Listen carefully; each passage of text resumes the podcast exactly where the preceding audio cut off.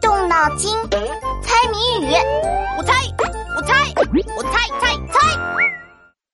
哦，王静静，我做梦都想买架子鼓，可我爸不肯。你爸爸为什么不肯啊？因为他说我一敲起来他就看不成书了。那你可以跟老爸商量下打鼓的时间啊。我商量了呀，我说不会的，老爸，你醒的时候我都不吵你，等你睡着了我再敲。唉，你以为睡着了再敲他就听不到吗？还让不让人睡了？哦，好像是哦。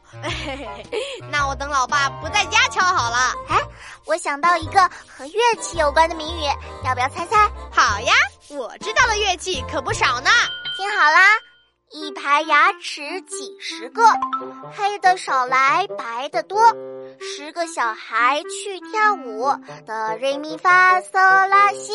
一排牙齿几十个，黑的少来白的多。这个乐器竟然还长了牙齿，而且有黑黑的蛀牙，并不是真的牙齿啦，只是乐器上的按键。这么多按键，那按得过来吗？那当然，音乐家的手指可是有神奇的魔力呢。哦，所以十个小孩去跳舞，这十个小孩就是人的十根手指头啦。一二三四五六七，七六五四三二一。没错，你现在知道答案是什么乐器了吗？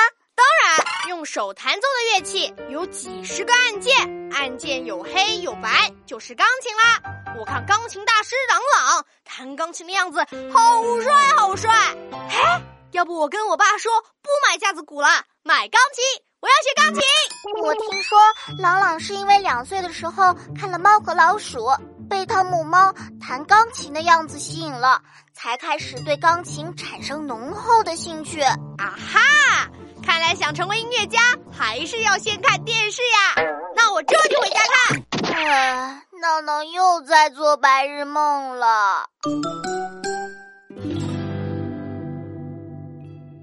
同学们，别走开，翻开我的谜语小本本，考考你：小喇叭爬篱笆，张开嘴吹不响，哪一种花？